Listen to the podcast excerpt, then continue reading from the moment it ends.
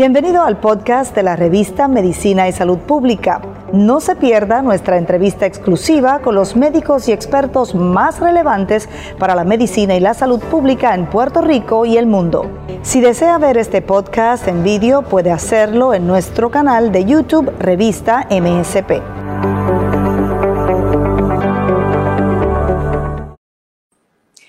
Saludos, ¿qué tal? ¿Cómo están todas y todos? Soy Grenda Rivera y les doy la bienvenida a esta transmisión Facebook Live que origina la revista Medicina y Salud Pública. Vamos a estar sosteniendo un foro con recursos muy valiosos y le invitamos a participar también aportando sus comentarios y sus preguntas que serán atendidas durante eh, el tiempo de la transmisión. Y vamos a estar hablando sobre la importancia de la segunda dosis y no me refiero a la vacuna contra el COVID-19. Ya la introducción a esta transmisión especial les ha anticipado que estaremos hablando sobre el virus de papiloma humano y existen vacunas para protegernos de las enfermedades que se pueden desarrollar eh, si se contrae este virus. Y lo hacemos en el día de hoy porque es precisamente hoy, 4 de marzo, que se observa o se conmemora el Día Internacional de Concienciación sobre el virus de papiloma humano. De inmediato les, les presento a los recursos que nos van a acompañar eh, esta tarde aportando a esta conversación, explicándonos, aclarando dudas eh, y también compartiendo conocimiento desde sus campos de peritaje y desde sus experiencias. Voy a comenzar con María Cristi, vicepresidenta de Control de Cáncer y Servicio a Pacientes de la Sociedad Americana contra el Cáncer. Saludos, gracias por acompañarnos, María Cristi. Saludos, Brenda, y gracias por la oportunidad a la revista Medicina eh, y Salud Pública por darnos este tiempito para hablar de un tema tan importante. Maravilloso, qué bueno que estás disponible. Nos acompaña también Lilian Rodríguez, principal oficial ejecutiva y fundadora de Voces, Coalición de Inmunización y Protección de la Salud, que ha tenido mucho trabajo durante los pasados meses. Saludos, Lilian, ¿cómo estás? Saludos, saludo Glenda y saludo a mis compañeras. Este, sí, definitivamente estamos teniendo mucho trabajo y no quiero perder este espacio para agradecerle a todos esos cientos de voluntarios, médicos, enfermeras, y otros profesionales de la salud que han dicho presente para que adelantemos esta causa de, vacunar contra el COVID y el trabajo que hemos realizado por años con la vacuna del virus del papiloma humano. Excelente, muchas gracias Lilian. También nos acompaña la doctora Carmen Suárez, presidenta de la Sociedad Puertorriqueña de Pediatría. ¿Cómo está? Muy buenas tardes a todos los que nos están viendo y escuchando. Escucha, doctora.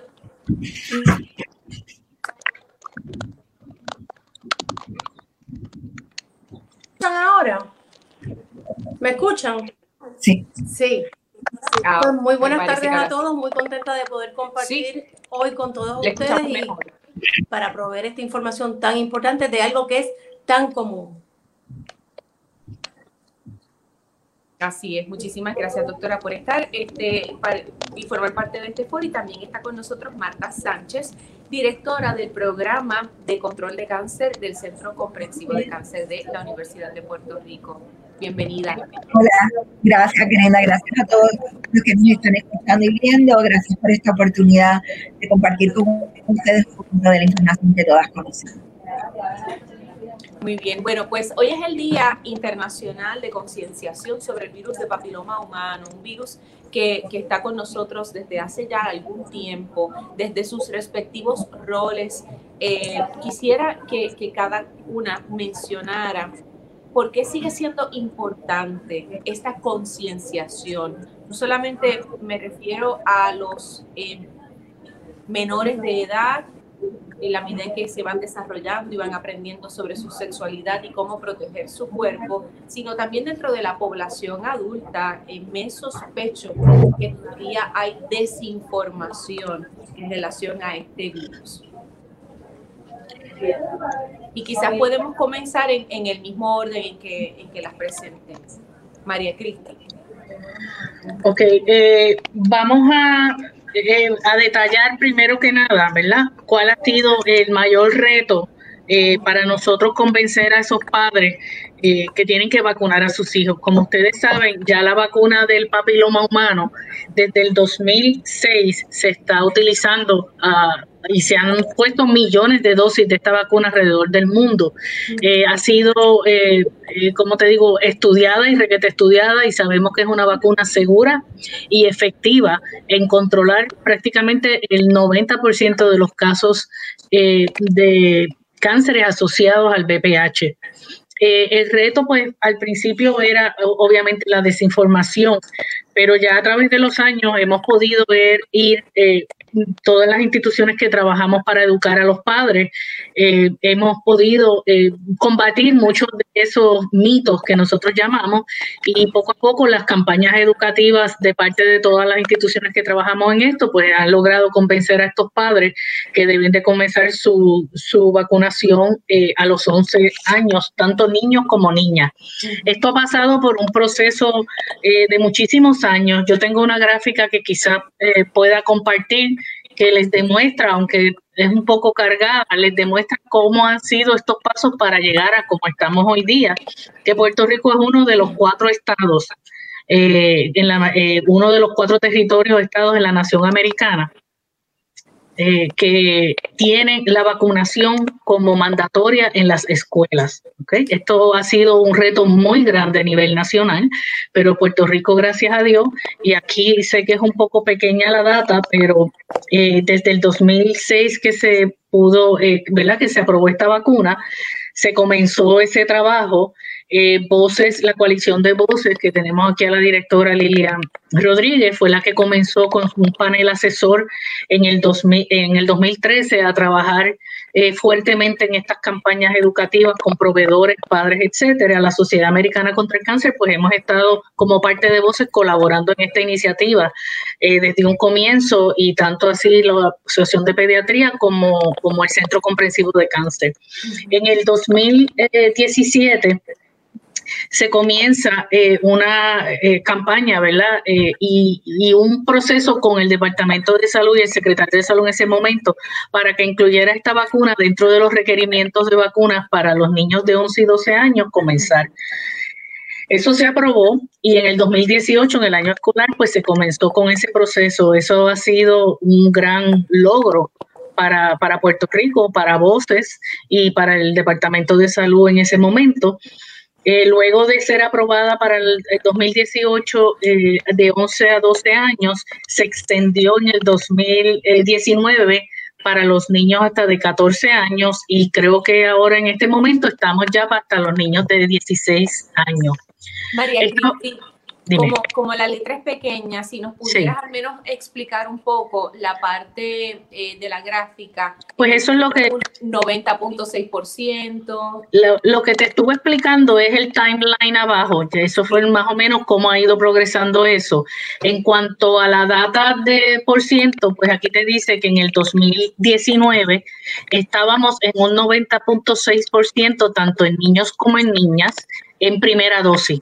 Y por eso viene nuestro tema de hoy, que no es solamente una dosis, son dos dosis. O sea que nosotros tenemos que seguir, aunque tenemos unos números muy buenos eh, de primera dosis, tenemos que seguir insistiendo que esa segunda dosis tiene que ser completada para que esa inmunidad eh, sea, sea efectiva.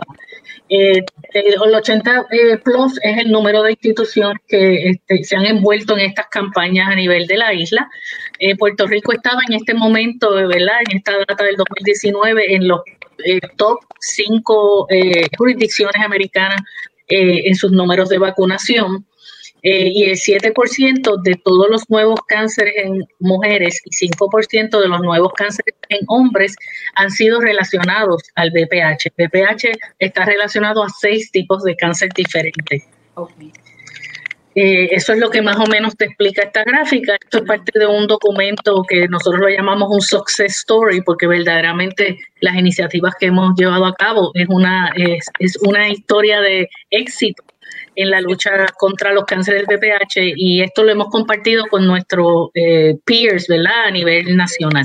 Excelente, muy bien, gracias María Cristi. Quisiera continuar con Lilian eh, Rodríguez, eh, que puedas aportar algo quizás o complementar la información que nos ha compartido María Cristi, pero y de paso aclarar, este, escuché varias veces que se logró eh, que la, esa primera dosis de la vacuna contra el VPH fuera compulsoria, eh, pero entonces la segunda dosis.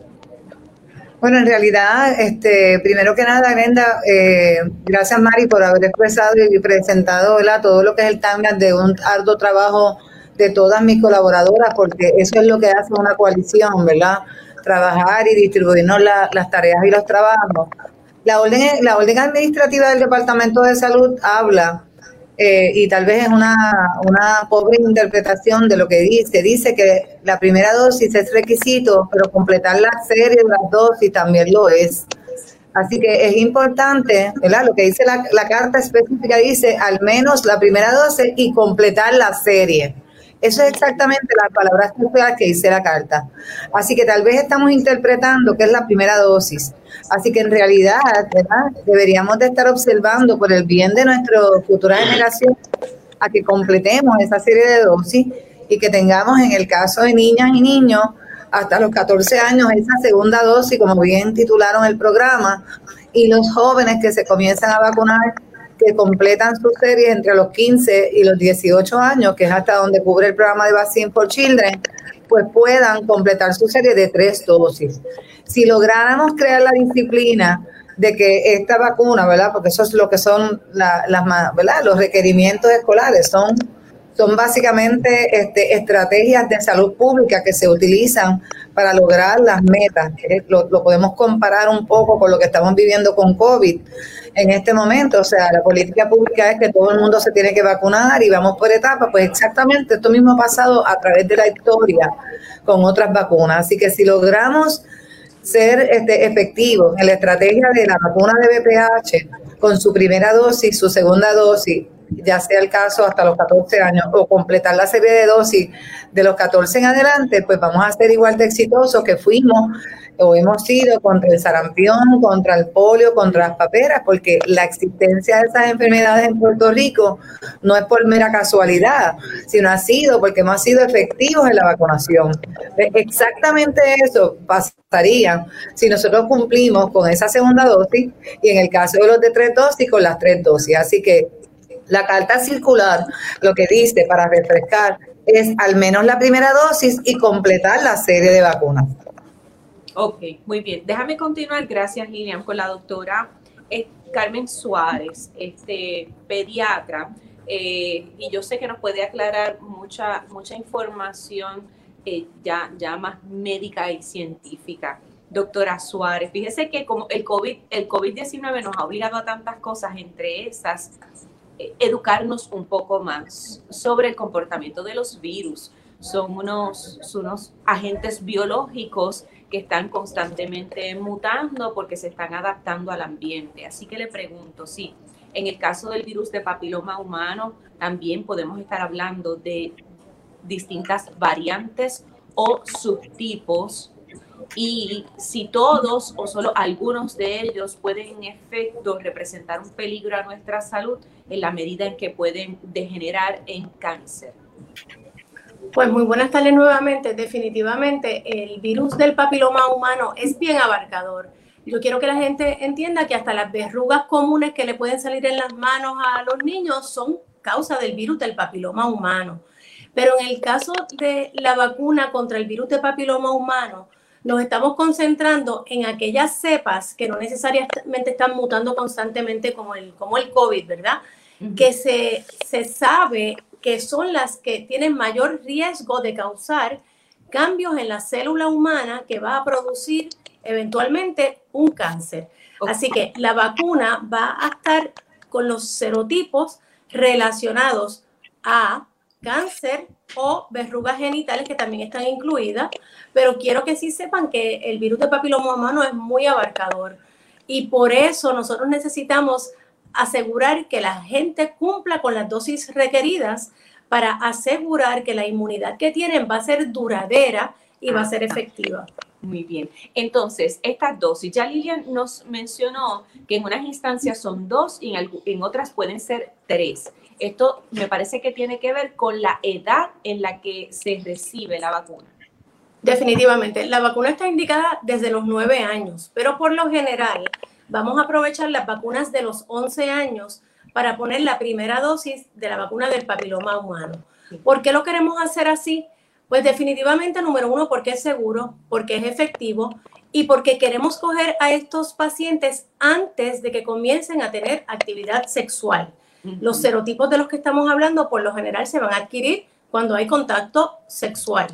Así que si cogemos a los niños antes de ese tiempo, aseguramos que en el momento que se vuelvan sexualmente activos ya están protegidos.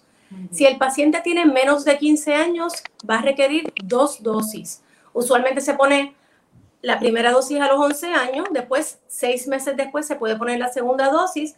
Inclusive podemos esperar hasta el año, pero la recomendación oficial es ponerla a los 11 y a los seis meses la segunda dosis.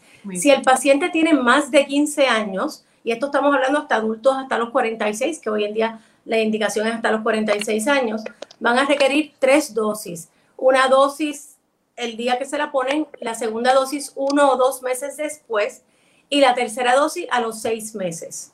Esas son las recomendaciones de, la dosificación. Excelente, muchas gracias doctora. Vamos ahora con eh, Marta Sánchez del Centro Comprensivo de Cáncer. Eh, que mm, yo creo que Marta nos puedes orientar sobre dos aspectos. Uno, acláranos, ¿verdad? Si, si todavía dentro de la población persiste la creencia de que el virus de papiloma humano lo contrae las mujeres y afecta a las mujeres y no tanto a los varones. Eso por un lado. Y por otro, eh, ¿qué tipos de cáncer se pueden eh, desarrollar debido a este virus?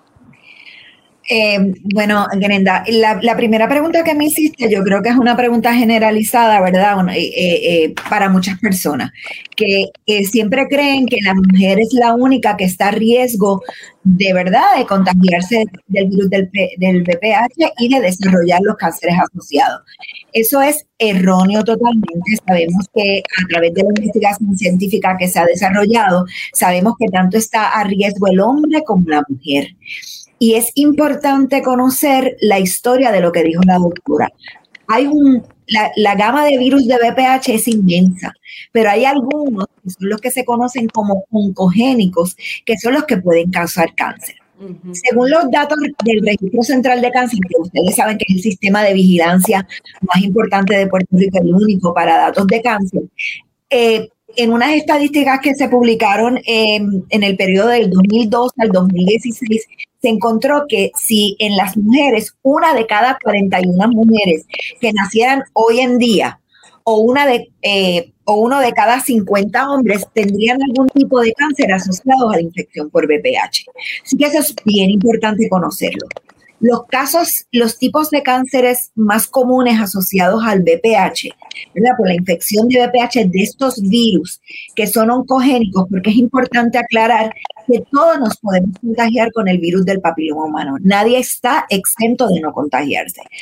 Algunas personas lo que se llaman clirean o desaparece el virus sin nada, sin ningún tratamiento otras personas por factores de riesgo, por conductas, etcétera, esos virus no desaparecen. Y aquellos virus que no son no desaparecen y que son oncogénicos pueden causar en la mujer cáncer cervical, vulva, vagina, ano y obviamente también en los hombres pueden causar cáncer de orofaringe, pene eh, y eh, pene y, y ano es importante que no descartemos, ¿verdad?, que a las mujeres también puede ocurrirles el cáncer eh, de, de orofaringe. Entonces, es cuando nosotros hablamos del cáncer del virus del papiloma humano, tenemos que pensar también un poquito en estas estadísticas, cómo se han ido moviendo. Nosotros básicamente teníamos, Grenda, el cáncer eh, de cuello uterino o el cáncer cervical controlado. Sin embargo, hemos visto un aumento, ¿verdad? Em, pronunciado poco a poco de esas tasas de incidencia. Y sabemos que hay otros tipos de cánceres asociados al VPH que hemos visto que poco a poco van aumentando. ¿Por qué es importante entonces la vacuna? Porque sabemos que la vacuna está probada, que puede proteger contra estos tipos de cáncer que les hemos mencionado. Obviamente es la herramienta, la única herramienta que tenemos para nosotros proteger a lo que ya sabemos que es el cáncer cervical y a las nuevas indicaciones de que sabemos que esta vacuna protege sobre otros tipos de cáncer.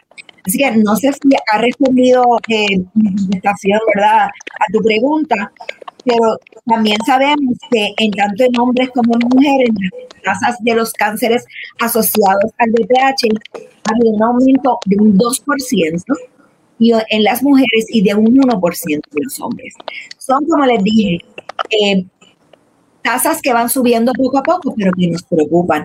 Cuando nosotros convertimos ese 2% a nivel poblacional, es un número significativo de personas. Si lo convertimos al 1%, también es un, número significativo.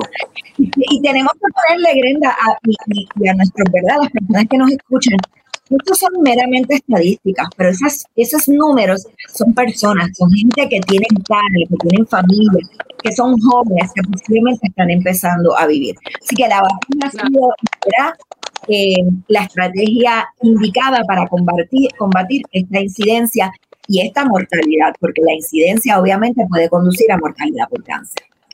Por supuesto. Muchas gracias, Marta. Quisiera hacer una serie de preguntas ahora y que vayan respondiendo la, cualquiera de ustedes, eh, que supongo que pueden estar en la mente de muchas personas, de muchos ciudadanos. Y como es el Día de la Concienciación, pues educándose ayuda a concienciar.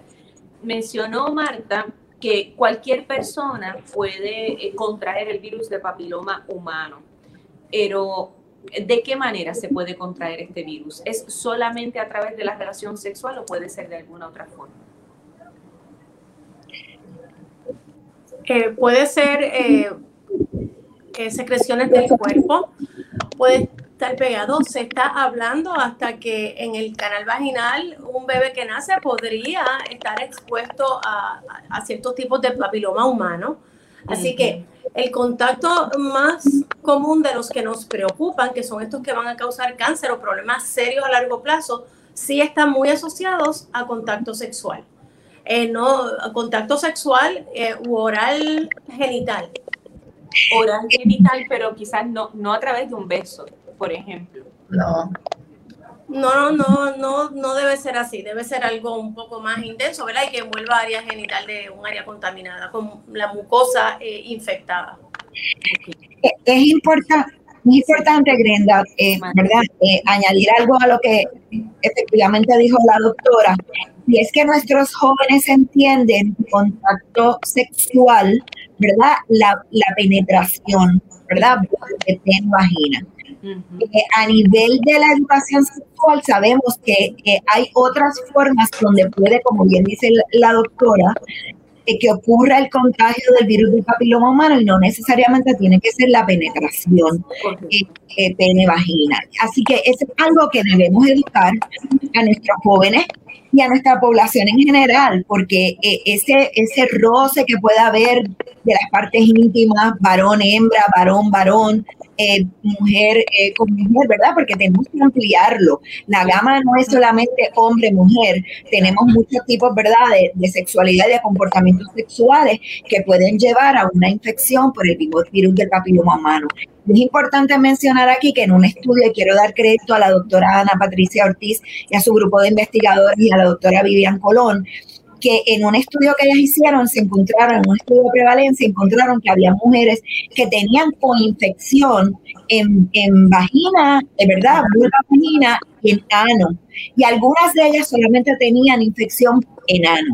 Así que el, el concepto de coinfección es bien importante y va asociado, obviamente, eh, eh, a, a, a, conductas sexuales. Así que había infección cervix y ano.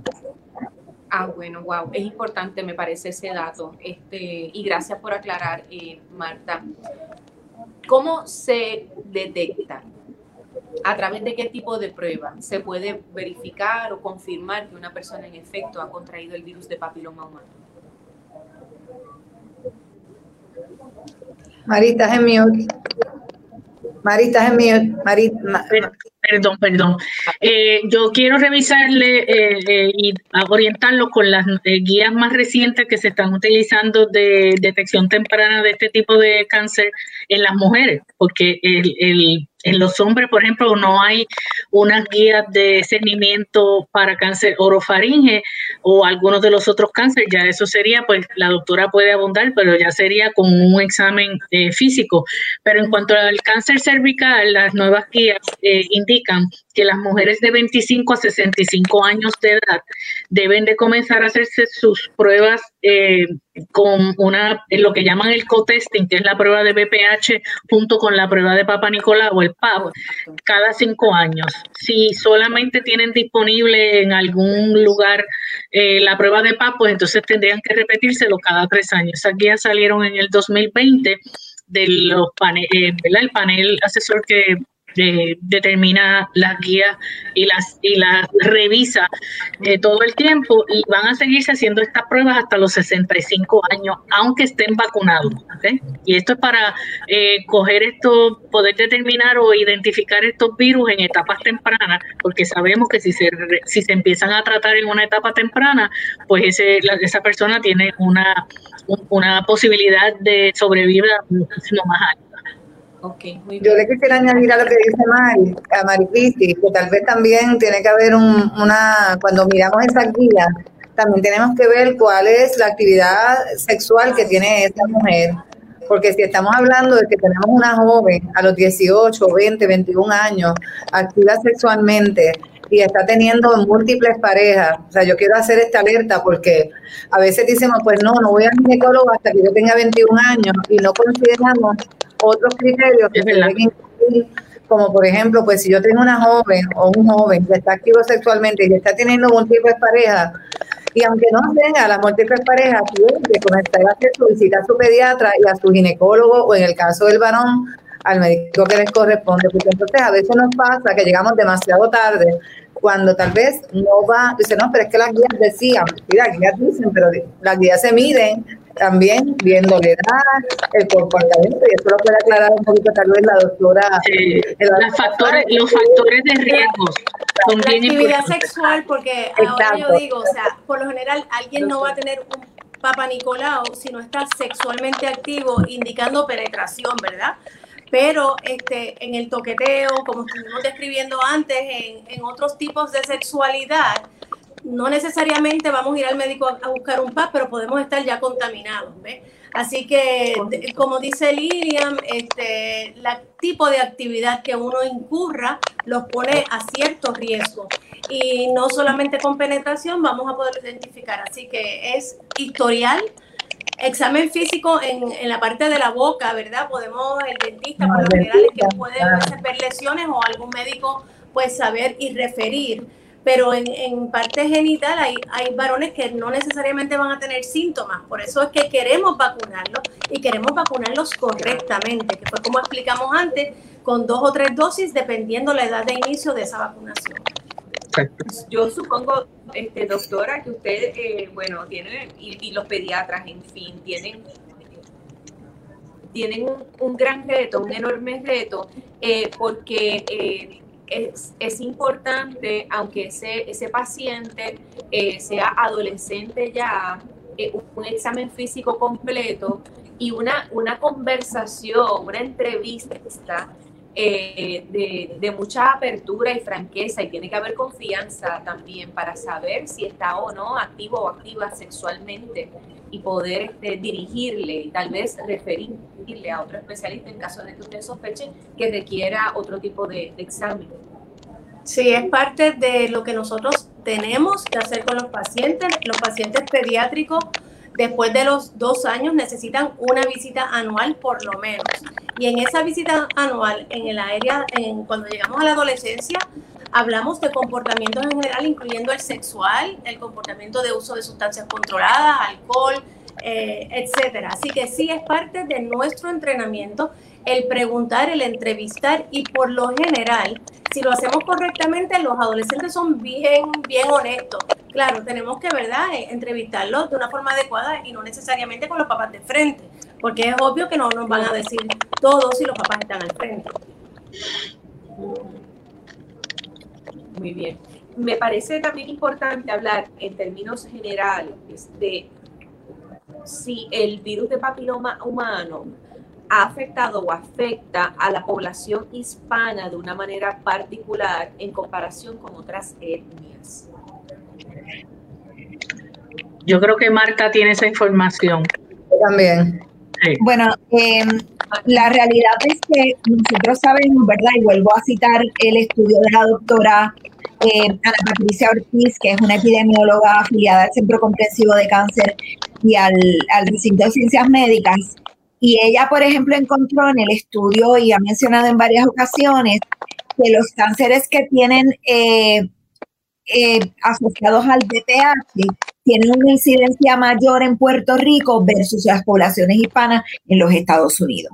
Y también sabemos que tradicionalmente la población hispana, ¿verdad? Y, y en Puerto Rico ocurre, van a buscar servicios médicos cuando es en etapas más avanzadas. Así que no solamente tenemos una incidencia mayor, sino que también tenemos una incidencia posiblemente de una búsqueda de servicios cuando el tipo de cáncer está más avanzado. Así que sí, definitivamente nuestra incidencia es mayor que la incidencia de hispanos en Estados Unidos. Y tiene que ver más con actitudes o conducta que con genética. Sí, tiene que ver. Nosotros, claro, eh, como hemos mencionado, nosotros somos pioneros de verdad en esta, en esta recomendación de la vacuna, en la carta circular. Hay, solamente somos cuatro, ¿verdad? A nivel de toda la nación, eh, territorios o estados que han hecho esto. Así que nosotros veremos el impacto de lo que está ocurriendo con esta vacunación dentro de unos años. También nosotros tenemos una peculiaridad, y lo dijeron tanto Mari Cristi como eh, Lili al comenzar, nosotros trabajamos como coalición. Aquí nosotros todos nos esforzamos, este, el grupo de pediatras, voces, Sociedad Americana contra el Cáncer, el Centro Comprensivo de Cáncer, el Departamento de Salud, realmente trabajamos como una coalición y hemos conseguido que esta, ¿verdad? esta vacuna tenga una una recomendación para admisión escolar y hemos trabajado en conjunto en estrategias para las que estamos haciendo hoy de educación. Así que definitivamente vamos a ver un impacto. También quería decir que en el plan de control comprensivo de cáncer eh, del Centro Comprensivo de Cáncer, que lo elabora el Centro Comprensivo, pero es un plan para todo Puerto Rico y que todas las organizaciones lo deban hacer suyo, tanto la, el reducir la incidencia como la mortalidad de cáncer cervical y de los cánceres asociados al BPH es una prioridad en los objetivos que estamos trabajando. Pues ya no solamente trabajamos para controlar, ¿verdad? Para reducir la incidencia y mortalidad de cervical, el factor de riesgo principal es la infección por virus de papiloma humano. Trabajamos para los orofaringes, trabajamos para, eh, ¿verdad? Para vulva, vagina, pene. Así que es una de las prioridades dentro del plan de cáncer como país. Qué bien, qué importante eso. Y de paso le pregunto, es que sigue siendo, o sea, si seguimos teniendo una alta incidencia de, de, muertes por cáncer cervical. La realidad es que el cáncer cervical, eh, la mortalidad no está entre, ¿verdad? La, la, mortalidad no está entre los primeros. Desde que nosotros tenemos, obviamente, el Papa Nicolau hace muchos años, hemos logrado, eh, ¿verdad? Eh, detectarlo a tiempo. En Puerto Rico, para el, entre, los, entre el 2013 y el 2017, ¿verdad? Ese, ese grupo de años, tuvimos alrededor de unos 1.114 casos nuevos y alrededor de 255 muertes de cáncer cervical. Independientemente que muriera una mujer no debería ocurrir eso. Ya no hay razón para que ninguna mujer muera por cáncer cervical. Hay pruebas diagnósticas, como dijeron mis compañeras, y además de eso eh, está la vacuna. Así que eh, tuvimos 255 muertes en ese lapso de esos cuatro meses, de, de, esos cinco años, pero no debió haber existido ni una sola muerte. Y eso es lo que queremos recalcar. Definitivamente. Pregunto si ha sido posible documentar eh, el comportamiento de o la incidencia del virus por región o municipios de la isla. Y adicional, si también se ha podido documentar, no sé si tal vez voces, eh, el porcentaje de vacunación por región. O sea, si hay tal vez una región en la que hay que reforzar la concienciación y, y los llamados a completar la dosis de la vacuna del VPH. Yo creo, yo creo que Brenda puede contestar, eh, eh, Marta puede contestar la parte de los municipios y yo entonces la voy, Marta. Bueno, la realidad es que el registro central de cáncer siempre tiene, ¿verdad?, eh, el mecanismo de vigilancia que toma en cuenta el lugar de residencia de, la paciente o del paciente, en este caso, porque vamos a hablar, ¿verdad?, de los cánceres asociados al virus del papiloma humano. Eh, así que si nosotros tenemos estadísticas, recuerden que para el cáncer cervical, el factor principal, el factor de riesgo principal es la infección por el virus del papiloma humano. Para los otros tipos de cáncer, aunque sabemos que el rol de la infección del virus del papiloma humano es muy importante. También tenemos, ¿verdad?, el tabaquismo, el consumo de alcohol y otros factores de riesgo. Pero a tu pregunta, Grenda, de si tenemos municipios, obviamente, donde tenemos tasas de cernimiento o tasas de incidencia y mortalidad, sí.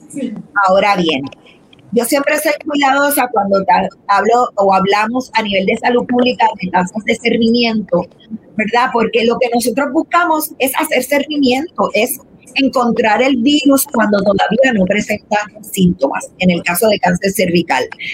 Pero eh, mientras más cernimiento hagamos, más casos encontramos.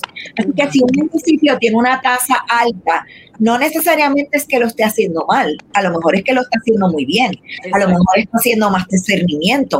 Y si yo busco, encuentro. Lo importante es encontrar y tratar. Así que esos datos, ¿verdad? Tenemos que ser cuidadosos cómo los manejamos. No se puede mirar este municipio únicamente por casos de cernimiento, por tasa de cernimiento, sino que también tenemos que mirar, ¿verdad? Eh, la incidencia, la mortalidad y obviamente eh, eh, eso nos va a dar el cuadro en general de cómo se está comportando este municipio. Y a eso le añadiríamos, Brenda, también, le añadiríamos entonces los niveles de vacunación que salen de otras estadísticas del Departamento de Salud, eh, salen del registro de inmunización, lo cual también esta coalición que tienes aquí en conjunto trabajando, hemos logrado la población de un proyecto de ley para que este registro sea uno mandatorio. O sea que todo proveedor que administra una vacuna de BPH o cualquier otra vacuna tenga la responsabilidad, eh, ¿verdad? Este, la responsabilidad de registrarlas en el registro de inmunización del Departamento de Salud eh, para que podamos mirar las estadísticas hasta el mes de abril, que fueron las últimas estadísticas que, pudimos tener disponibles.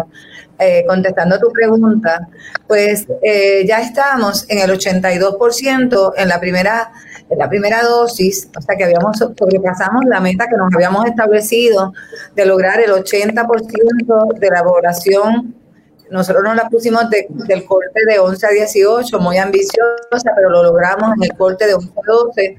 Interesantemente, con un incremento significativo en los varones, mucho más que en las mujeres. Y realmente tenemos que entender que eso también sucedió porque la vacuna fue aprobada primera para las niñas. Sin embargo, tengo que, ¿verdad? Todo suena muy bonito en lo que hemos estado hablando, pero nosotros, el grupo de trabajo, también hemos estado discutiendo lo que está pasando a raíz de COVID. Y lo que está pasando a raíz de COVID es que las pruebas de seguimiento están retrasadas, la vacunación está retrasada y, nos preocupa grandemente el impacto que esto va a tener a corto y a largo plazo en nuevos diagnósticos de cáncer cervical, en retrasos en niveles de vacunación y que por las razones, ¿verdad?, de que todos estamos enfocados en la pandemia, no deberíamos descuidar bajo ninguna circunstancia nuestra vacunación de nuestros niños y nuestros adolescentes. Hemos hecho campañas al respecto, los pediatras lo han hecho también, el centro comprensivo, sin embargo, todavía este, sigue siendo una preocupación para este equipo, ¿verdad? para este grupo de trabajo, que no se estén haciendo las pruebas de seguimiento, que la mujer no está yendo al ginecólogo, que los padres no están llevando a los niños al pediatra, y eso va a tener consecuencias a largo plazo y no exime el BPH. Yo, yo quería añadir a eso, Grenda, eh, que nosotros estamos concentrados ahora en una campaña eh, próximamente que se llama eh, retomar el, el, seguimiento, porque ya los números, por lo menos lo que tenemos de Estados Unidos, en Puerto Rico estamos en el en el proceso de conseguir esa data, las pruebas de detección temprana y seguimiento han bajado entre un 70 y un 80% para muchos de los cánceres. Y es, o sea, todo lo que habíamos adelantado en seguimiento de cáncer de mama, de colon, cervical, próstata, etcétera, con la pandemia, eso se ha prácticamente paralizado y sabemos ya por estudios y modelos que esto va a causar, para darte una idea, el NCI dice que solamente en cáncer de seno y colorectal se esperan 10.000 en exceso para la próxima década. Y eso es un estimado un estimado muy, eh, como te digo, posiblemente muy bajito, conservador. Así que es bien importante lo que dice Lili, que hay que empezar a retomar estas, estas pruebas de detección temprana y de seguimiento, la vacunación, porque lo, vamos a estar viendo los resultados nefastos de esto por las próximas décadas. Entiendo, claro que sí. Les pido este que atendamos esta pregunta que aparece en pantalla que hizo a través de Facebook Luz Hernández. Eh, ¿Qué opinan si una persona con discapacidad pulmonar, cardíaca y de movilidad se deba vacunar? Eh, antes que todo, quiero, quiero subrayar que estamos hablando de la vacuna de sí. virus de papiloma humano. No y esa pregunta, esa pregunta se me parece más a COVID que a, a COVID que a, que a, Eso pensé, pero por si acaso, si se tratara de... de, no, ser, no hay una contraindicación. Un adulto contrario. joven, correcto. Quizás aquí podemos aprovechar. Al contrario. Y orientar no hay una contraindicación. Si hay alguna contraindicación. No hay Doctora. contraindicación por tener estas, estas enfermedades preexistentes. No debe, no debe ser. De hecho, nosotros queremos proteger con esta vacuna en particular, pero con todas las demás a las personas más frágiles de salud. Así que es bien importante sí consultar con el médico de cabecera, ¿verdad? Si uno está apto para recibir una vacuna, pero hablando en términos generales, las condiciones que se mencionan ahí no deben ser contraindicación. Muy bien. Aprovecho y le pregunto, doctora, porque Lía me estaba destacando que es importante documentar cuando se administra la vacuna del virus de papiloma humano eh, o para protegernos del virus de papiloma humano. ¿Quiénes están autorizados a administrar estas vacunas? Y si las dosis subsiguientes se deben recibir en el mismo lugar donde se administró la primera. Bueno, todo el que vacune, ahí estamos los pediatras, hay médicos de familia, hay infectólogos, hay centros de vacunación, hay farmacias, o sea que hay un grupo de personas que está autorizado a vacunar y esas personas tienen la responsabilidad de documentar tanto en el expediente como en el registro, ¿verdad? Para que pueda ser, uh, si el paciente lo necesita en, en, otra localización, se puede buscar. Tienen que, re, que, que escribir y reportar esa vacunación siempre es mejor ir al mismo lugar, pero no necesariamente es así. Puedo recibir una dosis de la vacuna en un lugar y recibir la segunda o la tercera dosis en otro lugar. No debe hacer diferencia. Por eso es tan importante. Por eso es tan importante el registro, porque si el registro está registrada la vacuna, y yo fuera a la oficina de la doctora Carmen Suárez a que me ponga la primera, como eso es un registro universal y voy a una farmacia de comunidad, ellos pueden encontrar mis récords y encontrar que ya yo tengo la primera y que me toca la segunda. Por eso es que es tan importante la aprobación de este proyecto de ley para que todo proveedor que administre vacunas registre la información en el, en el proyecto en el registro de inmunización que en estos momentos ahora se llama PRIES este, como tal. Qué bien, eso es bien importante. El otro que quería preguntar, a, eh, la doctora Suárez había mencionado que lo ideal es que la segunda dosis de esta vacuna se administre unos seis meses después de la primera. Pero, ¿cuál es la recomendación eh, en el caso de que por la edad a esa persona le correspondan tres dosis? Se pone la primera dosis, la segunda dosis uno o dos meses después y por lo general lo hacemos a los dos meses y luego a los seis meses. O sea que la, ah. las dosis se van a separar ya entre seis y ocho meses. Una persona ya debe estar protegida, una persona que necesite las tres dosis ya debe estar protegida. Eh, en los casos de los menores de 14 años con dos dosis, a diferencia de seis meses, es suficiente.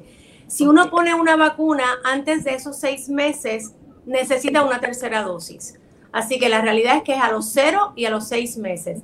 Antes de eso requiere una tercera dosis. Los menores de, de 15 años, dos dosis. Los mayores de 15, tres dosis. Ok, qué bueno. Eso siempre yo creo que hay que estar repitiéndolo.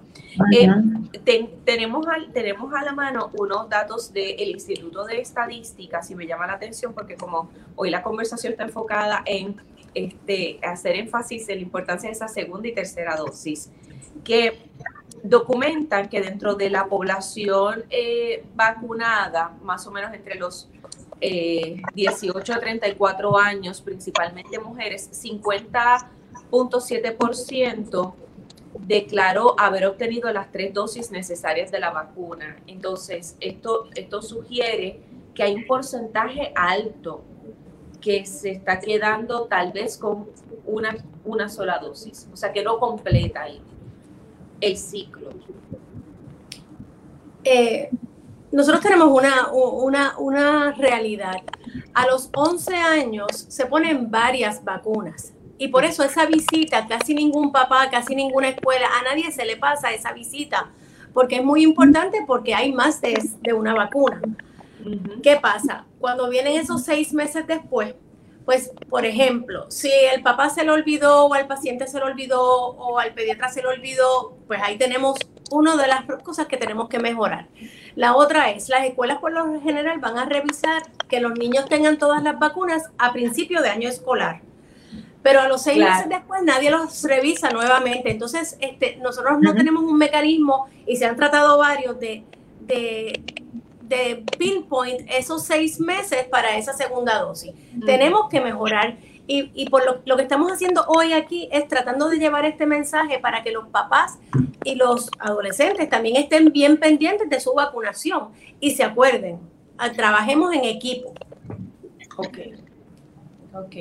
Este, sí que entonces recae más bien sobre, bueno, esta coalición y otros grupos seguir concienciando para que, porque ya queda, queda casi a discreción del, individuo, de, la comunidad, eh, el recordatorio y, no solo recordarlo, sino en efecto entonces procurar ir al, al, al centro de vacunación al médico o a la farmacia para procurar Grenda, se ha estado trabajando también en la coalición POSE junto con el Centro Comprensivo en educar eh, ampliamente a las, a las escuelas. Se ha estado trabajando con las escuelas públicas y privadas. Lili le puede dar un poco más de detalle, pero ese es otro, otro punto que nosotros tenemos que reforzar debido a que las escuelas también obviamente pueden ayudarnos a, a llevar ese reminder de esa segunda vacuna.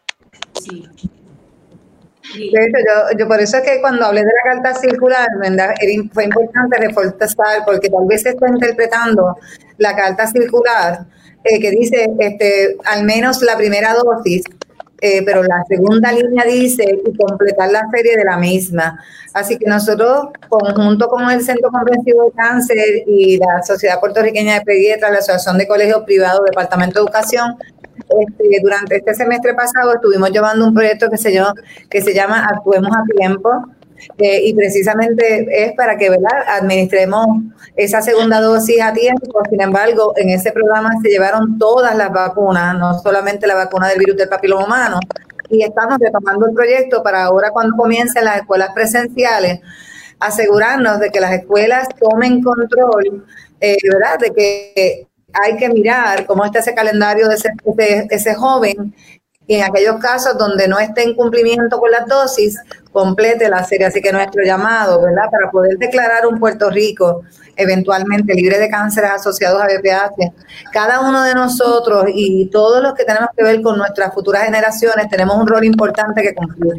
Y es que todos, todos tenemos que ser vigilantes del cumplimiento de la política pública, que no es otra cosa que una estrategia para lograr la meta que nos hemos establecido de un Puerto Rico que pueda dentro de 10 años celebrar que ya comenzó a bajar la curva y que pudiéramos tener generaciones que podemos decir, pues mira, yo mando, o sea, para el 2019, que cumplió 11 o 12 años, es una generación que está creciendo con la esperanza y la certeza de que es una generación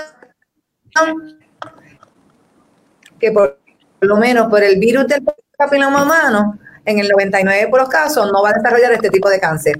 Y eso es lo que queremos Ahora estamos con los de, de años, nosotros podemos decir, ¿sabes qué?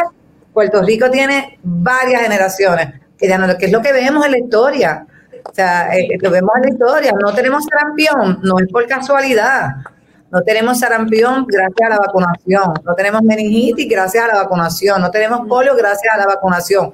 Ese es el resultado que queremos ver con el virus del papiloma humano. Ay, qué bueno que lo pusiste en ese contexto. Este, sí, en la realidad, en la realidad. Y lo que vamos a lograr con COVID, cuando, logremos vacunar el 80% de esta población, vamos a estar libres de COVID. Así que yo no creo que COVID ha sido solo una casualidad. Yo creo que COVID nos ha recordado lo que es una enfermedad infecciosa que se puede transmitir de manera rápida. Eh, y lo segundo que nos ha venido a recordar la importancia de creer en la ciencia y la importancia de la vacunación. Para mí, estas son mis tres lecciones aprendidas de COVID, más que ninguna. Qué bien. Aquí tenemos una pregunta de Wildy Mota. ¿Hasta qué edad se debe poner? Me parece que más temprano alguna lo había mencionado, ahí está en pantalla, pero yo creo que podemos eh, repasar este dato. Se había mencionado que hasta los 46 años. 45 45. 45. 45. ¿Por qué? Porque hasta los 45.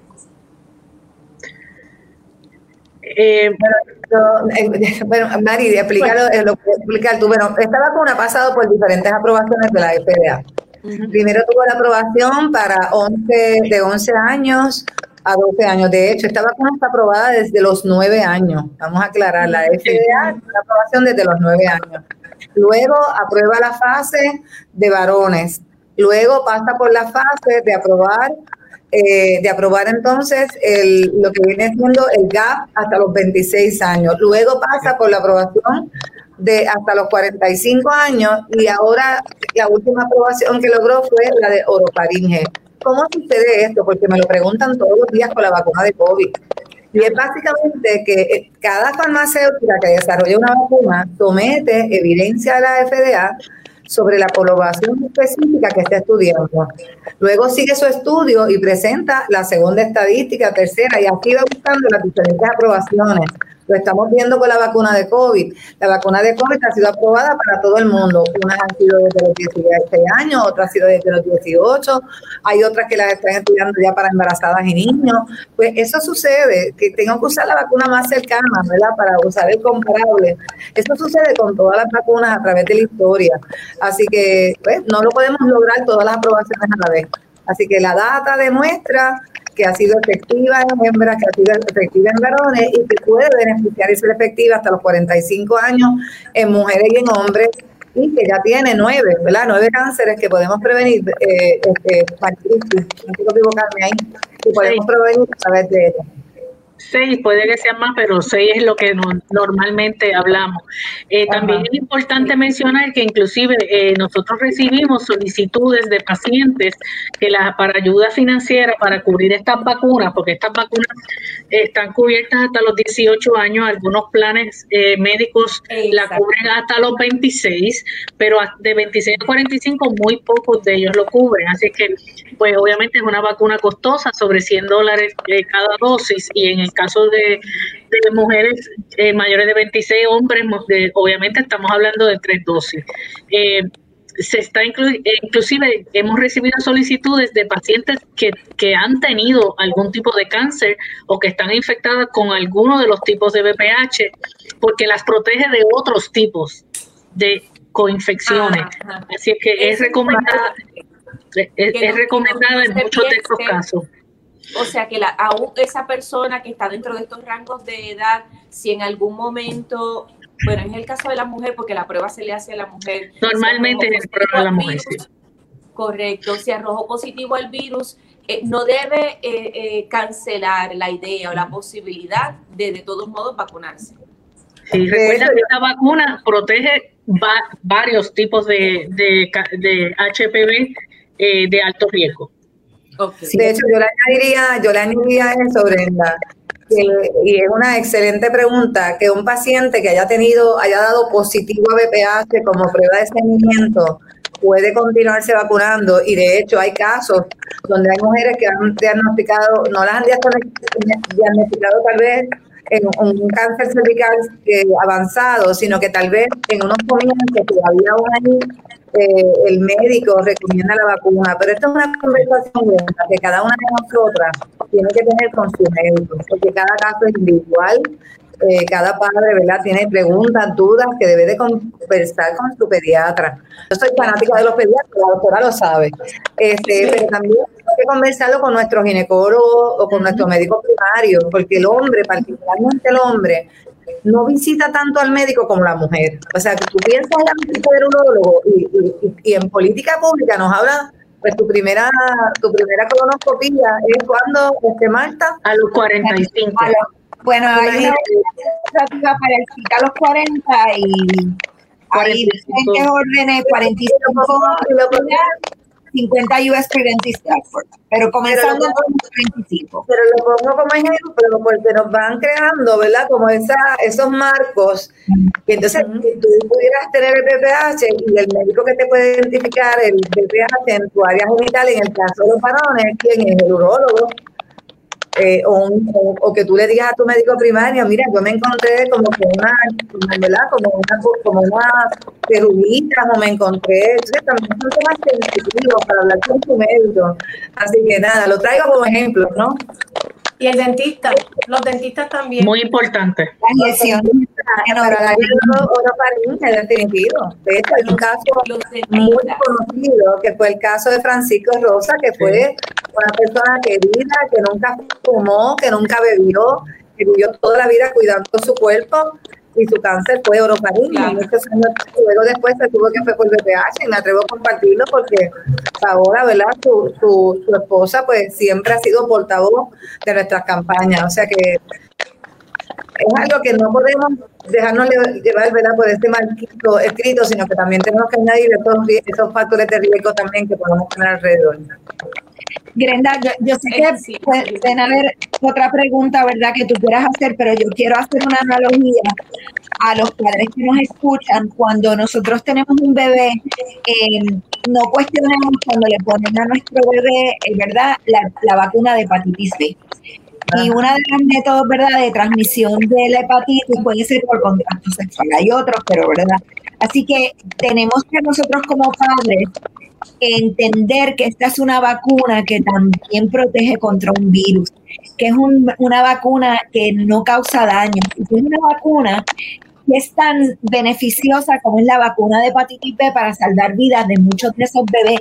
Y no cuestionamos cuando se la ponen cuando bebés, porque sabemos que es que a nivel de, estrategia de salud pública ha salvado muchas vidas. Así que yo quisiera que los padres que nos estuvieran escuchando, ¿verdad? Que están en el proceso de decidir que le puse una primera dosis porque me obligó la escuela, pero ahora no le pongo la segunda, que entiendan que esta vacuna puede proteger a su hijo y a su hija contra un cáncer y que está comprobado, que es una vacuna que puede salvar vidas y que esperamos en un futuro, como dijo Lili, tener generaciones libres, no tal vez de todos los tipos de cáncer, ¿verdad? Porque sabemos la historia natural de cáncer y de aquello y reducir el número de casos asociados a cáncer al, virus del papiloma humano. Así que ese es el mensaje que yo quería, ¿verdad?, también ofrecer.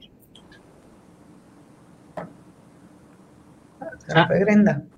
Yo creo que llegó a las 4 y se, se le acabó el, Pero estuvo excelente. tiempo.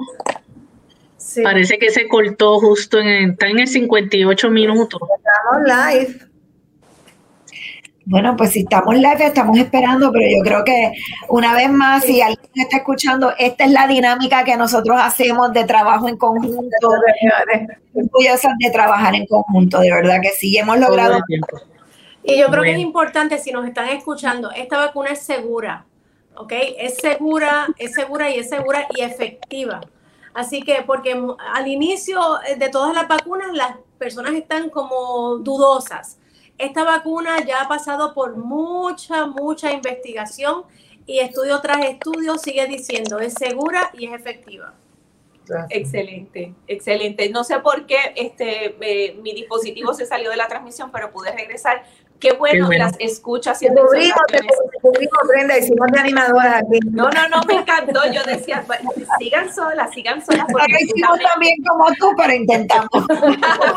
Caramba, no, no, ustedes son excelentes. Además que eh, eh, como coalición, ¿verdad? Están bien conectadas, bien acopladas y se conocen muy bien. Eso es así. Dominan el tema. Y precisamente para ir redondeando, les iba a, a pedir una exhortación final dentro de las, del mensaje que entienden que todavía es importante puntualizar.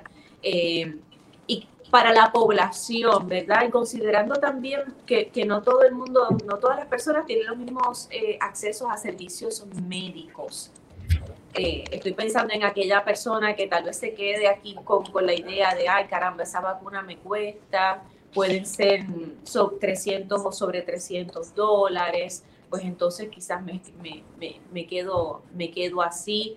Otra, otra, yo sé que preocupación recurrente ha sido entre los padres, ha sido, eh, estaré, eh, eh, no quiero que mi hijo o mi hija interprete el que procure la vacuna como un permiso para tener ah. relaciones sexuales, ¿verdad? Para estar activos sexualmente antes de... Hay un, hay un estudio, Grenda, hay un estudio que hizo el Centro Comprensivo de Cáncer también sobre específicamente si había más comportamiento de actividad sexual posterior a la administración de la vacuna y los estudios resultan que no, al contrario.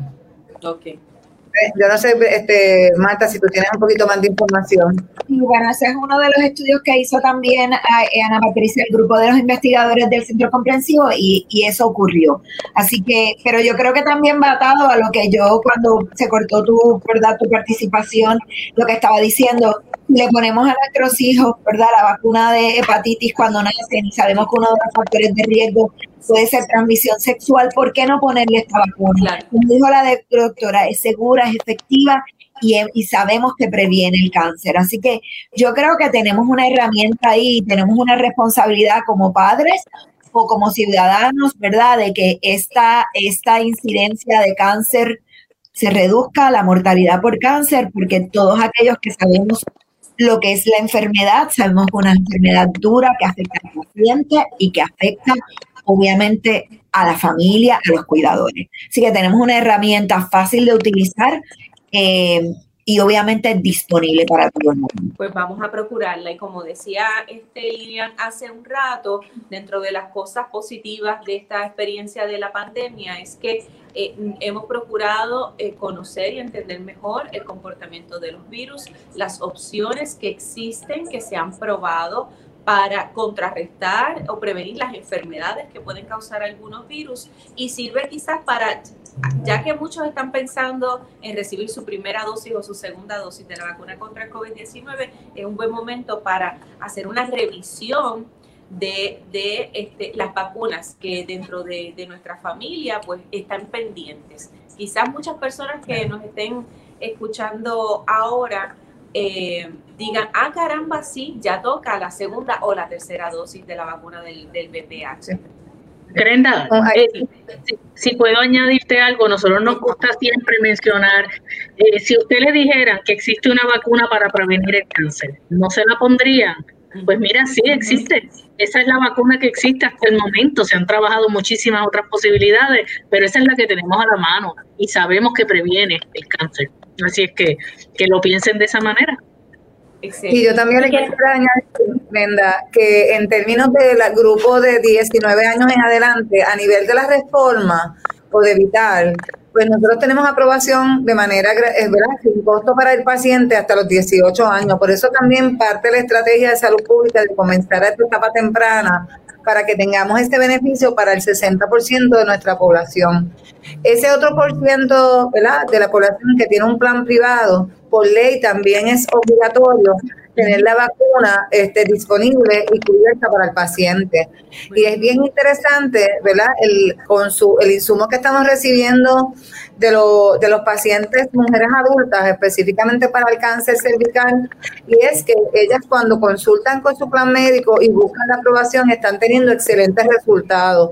Así que no pensemos que solamente tenemos una aprobación hasta los 18, sino que tenemos el tiempo de llamar a nuestra aseguradora, verificar si nos cubre, cuáles son los documentos que requiere, porque se sorprenderían que la mayoría de los planes privados están aprobando la vacuna porque cuando ya normalmente el médico y el ginecólogo la está recomendando es porque tal vez ha habido alguna pequeña eh, ¿verdad? Este, y la alteración o ha habido tal vez un contrario, se ha tratado y entonces el paciente se, se, beneficia de la vacuna. Así que, como dicen por ahí, no tiremos la toalla. No, no, estoy de acuerdo y que recordemos lo que nos acaba de decir este María Cristi. Es una vacuna que puede prevenir cáncer, unos, varios tipos de cáncer y esto es un asunto este, eh, importante, así que los planes médicos también tienen que estar ahí aliados en este esfuerzo. Exacto. Les agradezco la participación, nos han compartido información muy, muy valiosa. Eh, al despedir, quiero mencionar sus nombres de nuevo y las organizaciones que están representando, porque eh, sé que son, pueden ser aquí un apoyo para personas que eh, necesiten más orientación o estén procurando guías para, para poder este, protegerse contra el virus de papiloma humano. Así que tenemos aquí a María Cristi, vicepresidenta de Control de Cáncer y Servicio al Paciente de la Sociedad Americana contra el Cáncer. Gracias, María Cristi, por haber Gracias, gracias. A Lidia Rodríguez, principal oficial ejecutiva y fundadora de Voces, Coalición eh, de Inmunización y Protección de la Salud.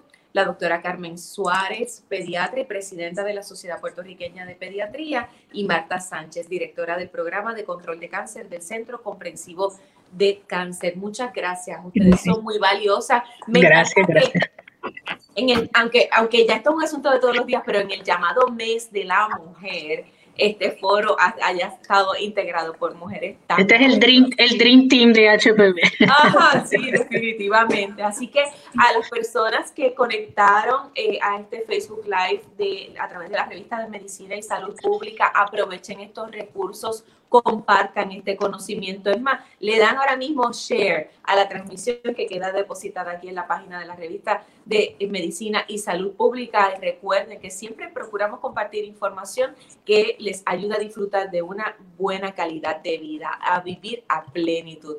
Gracias por su sintonía. Gracias, chicas, a ustedes recursos. Será hasta la próxima. Que estén bien.